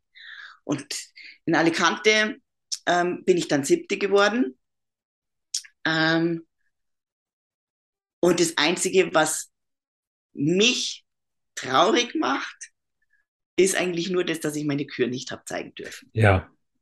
Weil ähm, die Top Ten dürfen eigentlich die Kür zeigen. Ich war in Alicante siebte und habe mich schon gefreut, dass ich meine Kür zeigen durfte, weil es wurde extra für mich ein, ein, ein, äh, eine Musik komponiert Ach krass. Also diese, das gibt es nicht nochmal, also es wurde extra für mich was komponiert und meine ehemalige Arbeitskollegin, ähm, die hat den, die Vocals eingesungen dafür. Also das, da ist, steckt eine Message dahinter, ja. ähm, was Ach, ich schade. präsentieren wollte und ich ja. durfte die Kür zweimal eben nicht zeigen. Und beim in Alicante war es halt so, sie haben kurzfristig, hat die Jury dann entschieden, dass nur die Top 5 äh, die mhm. Kür dürfen aus zeitlichen Gründen. Und das hat mich halt extrem traurig gemacht, weil ich mir, ich habe mir, da habe ich so viel Arbeit reingesteckt, was ich gerne hätte präsentieren wollen. Ich meine, es läuft mir nicht weg, kann ich für die nächsten. Als Motivation für die nächste Saison, ja. Aber trotzdem stimmt mich das halt wirklich extrem traurig, weil ich da wirklich so viel Liebe reingesteckt habe und, und ähm, Herzblut reingesteckt habe, hätte ich halt schon gern gezeigt. Ja, klar. Also war es jetzt diese Saison keine Top 5 Platzierung in beiden Wettkämpfen? Ja, einmal ähm, ist Platz 7 in Alicante mhm. und Platz 14 in äh, Rumänien. Mhm.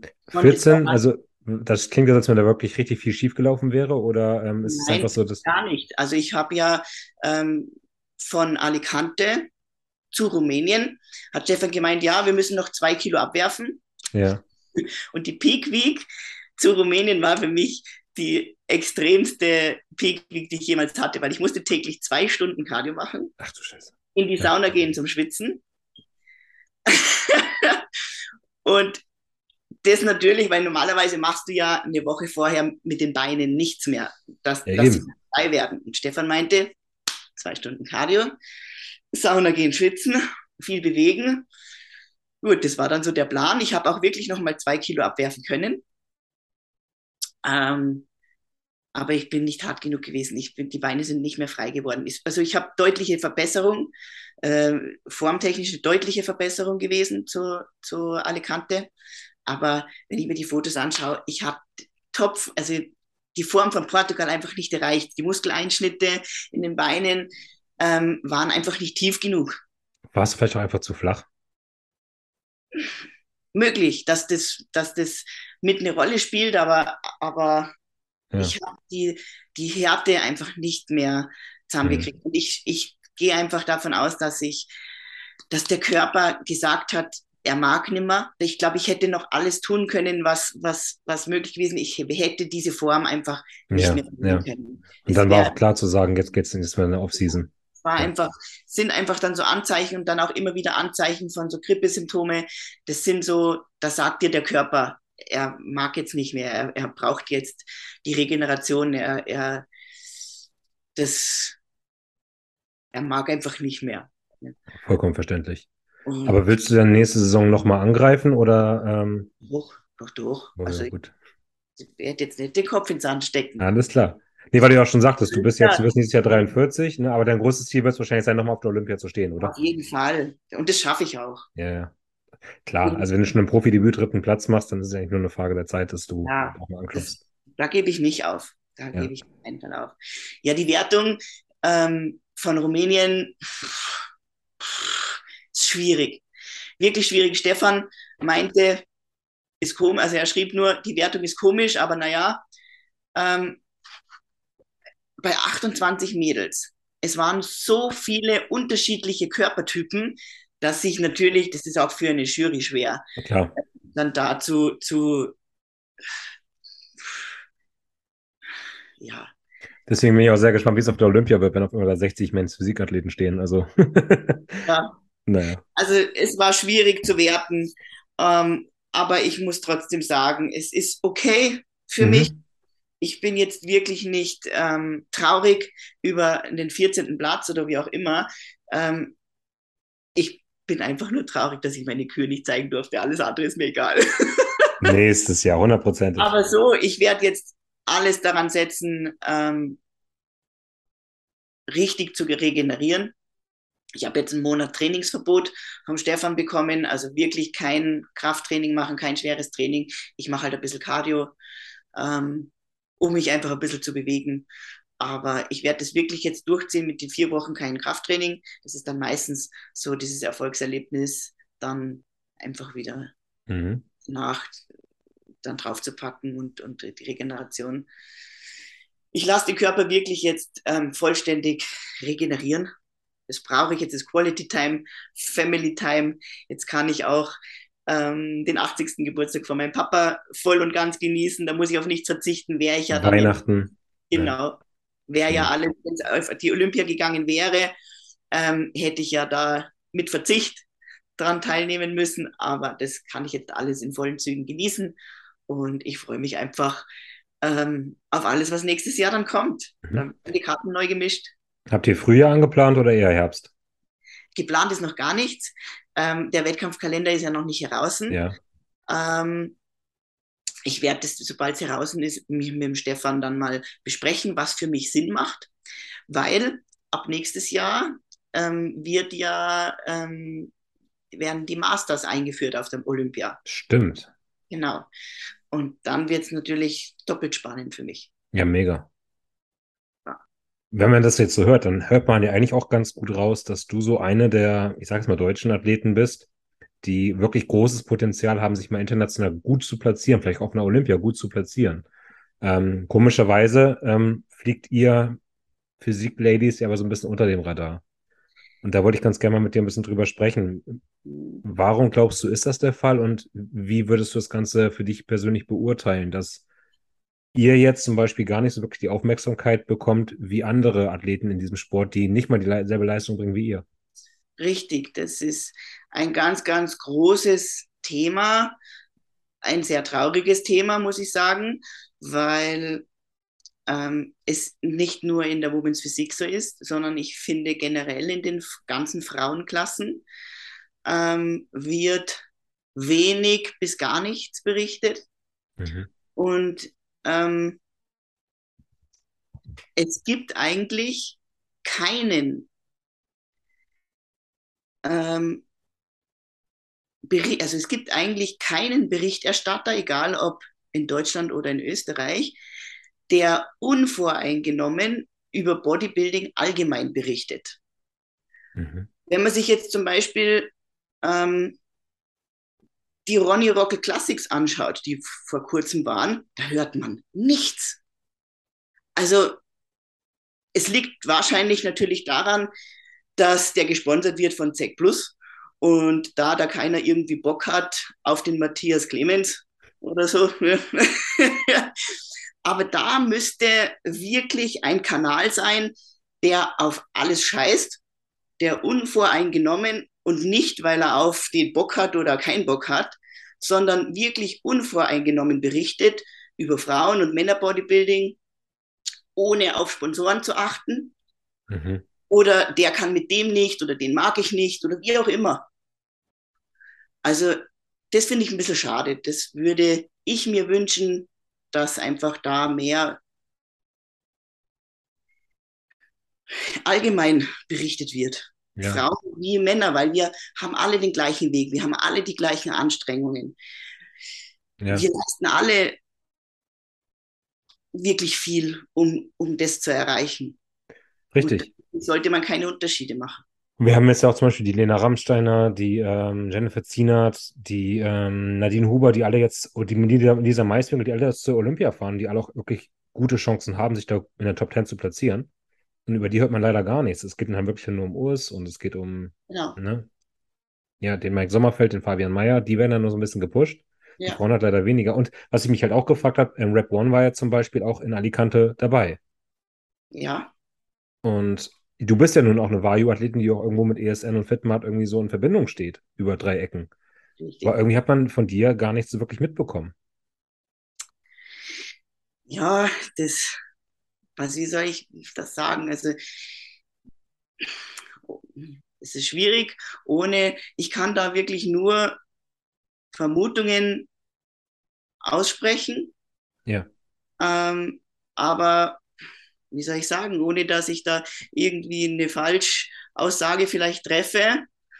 Ist ja Ähm, deine eigene subjektive Wahrnehmung. Kann ja falsch sein, so ist es nicht, aber ja, aber man hört ja auch von mehreren Seiten, dass halt Red One ähm, nur über Dinge berichtet, auf die er Bock hat. Und Was ja irgendwo auch sein Recht ist, aber halt schade ist, ne? ja, ich habe ich hab einfach das Gefühl, dass ich bewusst ignoriert werde. Okay. Also das ist mein Persön meine persönliche Wahrnehmung. Ähm, ja, Weil du als Physikathletin nicht in dieses Mainstream-Bild passt, oder? ich weiß es nicht, aus welchen Gründen. Mhm. Schade. Vielleicht habe ich eine krumme Nase, die einem nicht gefällt, weiß ich nicht. Aber das ist das, was ich meine. Es müsste, da müsste viel unvoreingenommener ähm, über berichtet werden. Ja. Und weil ich irgendjemand nicht mag oder weil es Frauenbodybuilding ist oder es ist schwierig. Das ist wirklich schwierig, weil eigentlich gerade, ich finde halt gerade, wenn man so ein bisschen in, in ein und denselben Team ist, dass dann der Berichterstatter, das soll ja ein Nehmen und ein Geben sein Richtig. weil die Firma will ja natürlich auch, dass wir ähm, die Produkte dementsprechend vermarkten, die Reichweite der Athleten größer wird und man somit einfach auch mehr Umsatz macht. Ja, klar. Wenn jetzt aber nicht berichtet wird über meine eigenen Athleten, die in meinem Team sind, wie sollten da Reichweite entstehen? Ja. Also das widerspricht sich für mich so ein bisschen, aber da habe ich keinen Einfluss drauf, ob jetzt berichtet werden will über mich oder nicht. Aber ich finde in dem aktuellen Bericht von ähm, Alicante, nein, sogar der neueste Bericht ist sogar schon von, Rumänien. von Rumänien, aber da wurde ich bewusst rausgeschnitten. Das ist meine Meinung. Okay, ja.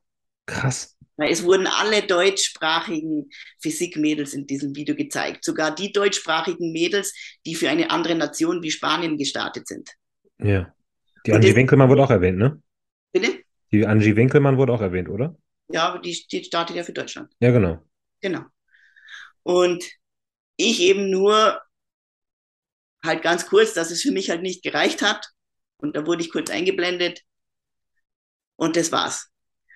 Und da muss ich sagen, ich, ich muss, also wenn man nicht über mich berichten will, dann muss man auch nicht über mich berichten. Aber dann, dann tue ich nicht irgendwie so scheinheilig rum und ja, es ist, es ist ein schwieriges Thema, wirklich. Also Ja, nee, klar, aber deswegen kann man auch drüber reden, weil ich finde es gerade halt wirklich für mich nicht ganz verständlich, weil du halt in diesem Kosmos Fitmart Vario rumschwebst. Ist dein Sponsor. Und weil du ja auch von Stefan vorbereitet wirst, der ja in jedem ähm, Feedback-Interview in Alicante da vor, vor Ort war und irgendwie auch gezeigt worden ist. Und es ist dann irgendwie schwierig oder für mich unverständlich, dass du da keine Plattform kriegst. Ja, es war auch so, im, ich hatte einen Live-Formcheck in Alicante mit Stefan. Ähm, bin dann extra zum Stefan an die Wettkampfstätte gefahren und Stefan ist mit mir dann raus ins Freie gegangen zum Formcheck, weil es Top-Wetter war und es sich ja super ergeben hat. Und eben dann der, der Matze zu Stefan gekommen ist und Stefan zu Matze meinte, du, wir sind draußen beim Formcheck, kommst mit, dass er es hätte aufnehmen sollen. Und dann ist er so hinter uns hergetrottet und dann hat er zum Stefan gesagt, ja, er geht kurz aufs Klo, ist aufs Klo gegangen und ist nicht mehr aufgetaucht. Mhm. Also es gab keinen Live-Formcheck aufgenommen von mir. Von mhm. Und das, es ist bewusst so gewesen. Ja. Er wollte halt nicht berichten. Das hätte 30 Sekunden in einem Video gekostet, ne? Ja. Er wollte halt einfach nicht berichten, aber wenn er nicht will, dann, dann soll er es lassen. Aber es ist halt dann auch immer so, so, dass einen dann spontan, wie bei der Anmeldung zum Beispiel, weil ich bin ja begleitet worden diesmal auf meinen Wettkämpfen von der Denise, von der mhm. Liebe Grüße. Der Wahnsinn, ja, also für mich wirklich ein absolut, äh, ein absoluter Lieblingsmensch, weil mir hat nichts Besseres passieren können. Ja. Und äh, wir waren bei der Anmeldung und kamen zurück und der Matze saß so in seinem Stuhl und hielt mir so die Kamera vor die Nase, so, ah ja, und was macht's jetzt noch? Wo ich dann gedacht habe, das ist so lieblos, das ist so respektlos ähm, den Athleten, dass man im Sitzen kauernd dann die, die Kamera ins Gesicht drückt und du sollst dann irgendwie kurzfristig so überraschend irgendwas sagen. Ich meine, alles schön und gut, aber. Ja. Also ich bin wirklich dankbar für jegliche Berichterstattung für diejenigen, die nicht vor Ort sind. Wirklich. Aber ich finde es halt dann schade, wenn man da dann irgendwo so eine Zweiklassengesellschaft hochfährt. Und ich würde mir, das ist auch der Grund, warum ich diesen Podcast mache, halt mehr wünschen, dass wir irgendwie aus, als deutsche Athleten ein bisschen mehr zusammenhalten. Richtig. Ne? Und ähm, uns auch gegenseitig ein bisschen mehr Plattformen gönnen. Deswegen bist du auch gerade hier, weil ich glaube, viele kennen dich wirklich nur am Rande, weil du einfach ja nicht wirklich präsent bist in dem Raum. Ja. Und die dich hier vielleicht besser kennenlernen und sagen, hey, das, die Birgit ist ja ein voll interessanter Mensch und voll interessant und die ist sympathisch und von der würde ich gerne mehr hören. Und wenn das so der Fall ist, Leute, dann würde ich mir einfach mal wünschen, dass ihr vielleicht mal unter den nächsten Rap One-Videos, wo die Birgit auch unterwegs ist, mal vielleicht ein bisschen nachhakt, wo dann Birgit geblieben ist oder mal ein Hashtag mehr mit Birgit. Einfach mal da drunter haut, dass wir einfach mal auch so zeigen, so hey, wir sind irgendwie mehr als nur ähm, die ESN-Athleten, sondern es gibt auch noch andere Athleten, die vielleicht ein bisschen supportet werden sollten. Das soll kein Hate sein an Rap One. Ich finde es toll, dass sie das machen. Ich finde toll, dass sie uns halt irgendwie auch Berichterstattung liefern. Aber ich fände es halt schön, wenn wir wirklich mal die ganze Szene, das ganze Team Deutschland irgendwo so ein bisschen abdenken würden und nicht nur die gesponserten Athleten. Wobei du einer bist. ja, das würde ich mir auch auf jeden Fall wünschen. Da kann ich mich nur anschließen. Ja. Ähm, soll auf jeden Fall kein Hate sein, aber.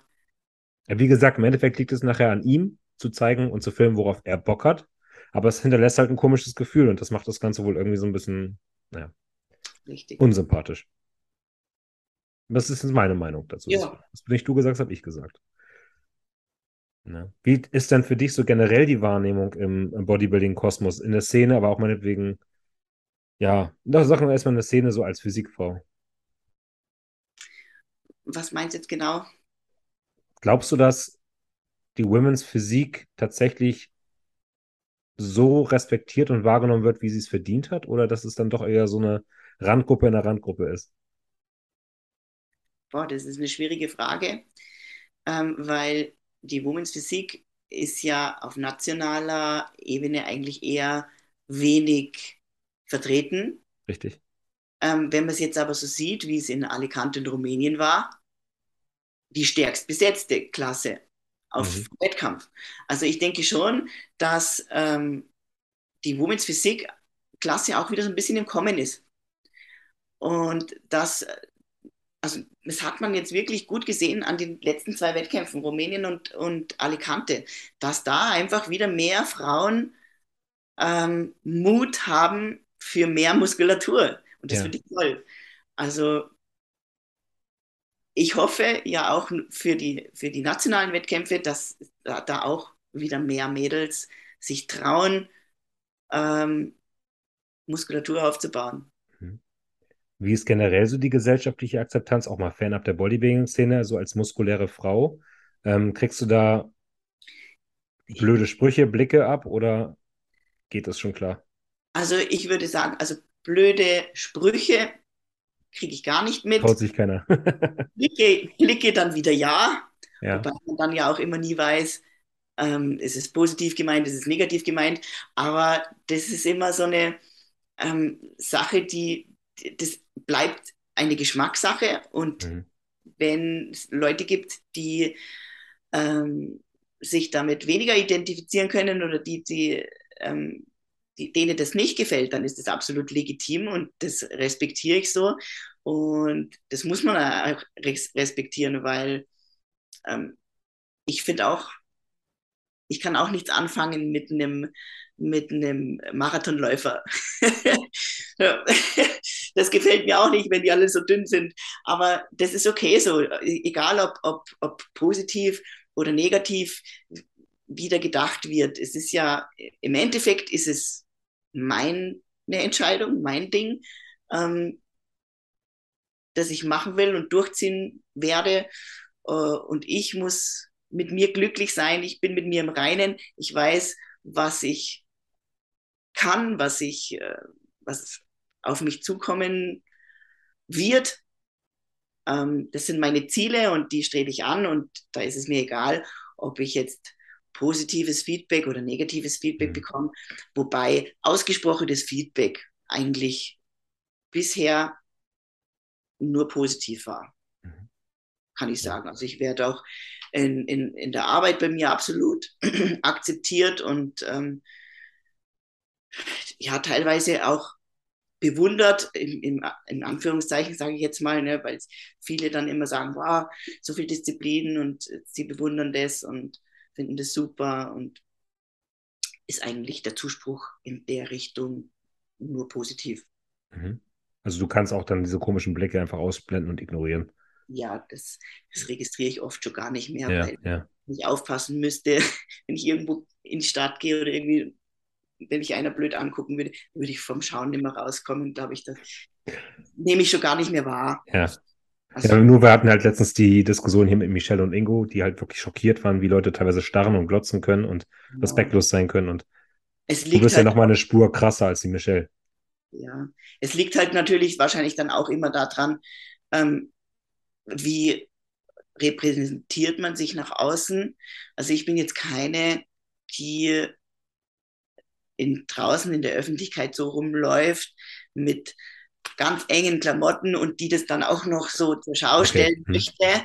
Also ich schaue dann schon, also ich laufe auch lieber in, in weiteren Klamotten rum und ich muss auch sagen, in der Arbeit, ich trage einen Kittel in der Arbeit und da kann man nur ansatzweise deuten, ähm, was drunter ist. Also wenn ich jetzt ganz normal angezogen bin, dann ja, okay. oft gar nicht erkennen, was für einen Sport das ich mache. Und ich fühle mich auch wohler, wenn ich, wenn ich, ich, ich mein, wenn ich zum Baden gehe, habe ich auch noch ein Bikini an, okay, aber das kann man halt dann nicht anders vermeiden oder, oder Ding. Oder ich habe auch gerne mal einen Trägertop an im Sommer. Aber man muss es ja nicht noch also es gibt ja wirklich welche, die dann sich übertrieben kleiden. Aber da muss ich dann auch wieder sagen, sie wollen es ja. Sie wollen ja dann diese Aufmerksamkeit. Klar, klar. Obwohl mit so einem Trägertop, da wirst du wahrscheinlich auch dann hier und wieder mal einen Blick ernten, den du nicht kriegst, wenn du im Modi rumläufst, klar. Aber es ist halt so, sobald etwas anders ist, schaut man halt drauf, ne? Genau. Es ist ja auch so, wenn du jetzt einen 300 Kilo dicken Menschen in der Einkaufsstraße siehst, dann guckst du ja auch hin. Ja, richtig. Ja, ist eh klar. Ja. Was auch normal ist, was auch sein darf. Ne? Ja. Es ist halt jetzt auch, wenn es im Sommer ähm, 30 Grad hat, dann laufe ich auch nicht bewusst langärmlich rum, weil nur damit man nichts sehen soll, sondern. Äh, Im dicken Hoodie. Ja. Ja, Mensch. Gut, was denn jetzt für dich noch, ähm, um langsam auch zum Abschluss zu kommen? Normalerweise halte ich das immer so bei einer Stunde. Ähm, was sind für dich jetzt noch deine Ziele in diesem Sport? Und wie lange sagst du, wirst du diesen Sport überhaupt noch machen? Hast du dir schon so eine Deadline gesetzt, weil du ja schon über 40 bist, wie du gesagt hast? Nee, also eine wirkliche Deadline gibt es nicht, weil das Alter keine Rolle spielt in dem Sinn. Ne? Es muss optisch passen, ich muss, gesundheitlich muss es passen, ähm, ich muss mich wohlfühlen in meiner Haut. Ähm, wenn sich daran nichts schwerwiegend verändert, äh, dann kann ich den Sport auch noch eine Zeit lang machen. Mhm. Also Stefan sagt auch immer, Alter spielt überhaupt keine Rolle. Es muss halt optisch noch alles passen. Ja. Und da kann ich jetzt nicht sagen, okay, ich mache das jetzt noch ein Jahr, zwei Jahre, drei Jahre, sondern einfach so lang, wie es mir Spaß macht, wie ich Ambitionen dazu habe, so lange, wie es optisch passt. Dadurch, dass ja jetzt nächstes Jahr Masters eingeführt wird bei der Olympia, hat sich ja eine Deadline, wenn es geben würde, ja nochmal verschoben, genau. Verschoben, genau. Und ja, meine Ziele ist definitiv Olympia. Ja. Das ist mein Ziel. Und ich glaube, das wirst du früher erreichen, als du glaubst. Gerade jetzt mit der Masters Olympia, wenn du da jetzt wirklich auch schon dann ähm, dich qualifizierst, hast du, glaube ich, echt gute Chancen, da vorne mal mitzuspielen, die sonst zu ärgern, ne? Ja, mit Sicherheit. Geil. Und dass du ein Siegertyp hast, hast du schon gezeigt. Du warst Weltmeisterin, du hättest fast im Powerlifting den Weltmeistertitel geholt, wenn du nicht irgendwie so ein kleines Wehwehchen am Arm gehabt hättest. Und äh, deine ganze Karriere zeigt dir eigentlich, dass du das Potenzial mitbringst. Ne? Direkt in der ersten NPC-Saison Profi werden, auf dem Top 3 landen. Also irre. Das Potenzial ist ja total da. Ja, also ich bin da auch sehr, sehr, sehr zuversichtlich und mit Stefan kann mir da nichts passieren. Oder mit Stefan mhm, an meiner Seite habe ich den besten Coach, den man sich wünschen kann und ähm, ja, stimmt. In dem. Sinne ähm, wünsche ich dir dafür natürlich größtmöglichen Erfolg. Ich werde dich da auf jeden Fall fleißig verfolgen auf Instagram, um ja, zu gucken, wie du dich nächstes Jahr dann für die Olympia qualifizierst und uns als äh, deutsche oder österreichische deutschsprachige Athletin ähm, da einfach mal repräsentierst und hoffentlich dann auch ein bisschen mehr mediale Beachtung äh, ähm, ja, erhältst. Wenn jetzt Leute sagen, sie möchten dich auch folgen oder dich auch irgendwie ein bisschen supporten auf dem Weg, wenn schon andere nicht tun, wie können sie das tun? Ich bin auf Instagram vertreten und auf Facebook. Ähm, da könnt ihr mich finden. Facebook, geil, du bist noch die alte Generation. Ja, aber ich muss ganz ehrlich sagen, ich mache gar nichts mehr auf Facebook. Ich mache ja, alles eben. auf Instagram und, und habe halt das gekoppelt und das dann ist automatisch auch auf ja. Facebook, aber man macht eigentlich ähm, das meiste über Instagram, wobei ich da auch einfach, ich muss immer wieder sagen, schon fast zu alt bin und mich da so reinsuchen muss, was, was ähm, Stories und Reels und das ist, war für mich so neu. Ja. Ähm, aber man lernt immer dazu und ich gebe mein Bestes, um, um, um da einen guten Content liefern zu können. Und Bald auch auf TikTok. Damit muss ich mich, glaube ich, wirklich noch anfreunden. Das ja, nee, ich, ich mag das nicht. nicht beschäftigt. Aber YouTube hast du keinen Kanal, ne? Nee. Okay. Also bei Instagram, wie findet man dich da, Birgit? Ähm, ganz einfach über ähm, Birgit Anders. Einfach. Geben, dann findet ihr mich. Und hast du noch irgendwelche Sponsoren, wo man dich durch Codes oder sowas unterstützen kann? Selbstverständlich. Ich bin bei äh, und mit meinem Code Bixi könnt ihr mich natürlich immer gerne supporten und unterstützen ähm, auf esn.com mhm. Ähm, wir haben ja natürlich auch aktuell, startet heute in einer halben Stunde um 12 unsere Black Week. Ja. und da, so schnell bin ich leider nicht mit dem Hochladen, also es wird wahrscheinlich nicht. ja. Bixi, wie schreibt man das? B-I-G? B-I-X-I, wie das Scheißhaus, nur mit B. Okay. Also wie das Dixie mit B, einmal bitte Bixi eingeben. Gut, dass du nochmal buchstabiert hast. Ich hätte es irgendwie mit G-S-I, G-S-Y probiert. Ja, B-I-X-I. Also, B-I-X-I bei eurem nächsten Einkauf bei ähm, esn.com. Und wie gesagt, schreibt gerne mal ein Hashtag mehr mit Birgit unter die Videos oder haut ins Kommentarfeld bei der ESN-Bestellung, dass wir die Birgit Anders auch mal gerne auf YouTube sehen wollen würden in gewissen Kanälen. Sehr schön, das wäre ne? natürlich perfekt. Hast du noch ein paar letzte Worte, die du an unsere Zuhörerinnen und Zuhörer richten möchtest? Boah. Ich wollte mich äh, an der Stelle einfach mal bedanken fürs Zuhören und ähm, für euren Support, den ihr in Zukunft mit Bixi machen könnt. ja, ansonsten kann ich nur sagen, mehr Content fürs Frauenbodybuilding wäre natürlich wünschenswert. Und ich hoffe, dass das in Zukunft mehr publik gemacht wird für alle Frauen da draußen, die das gleiche, die die gleiche Arbeit haben wie die Männer.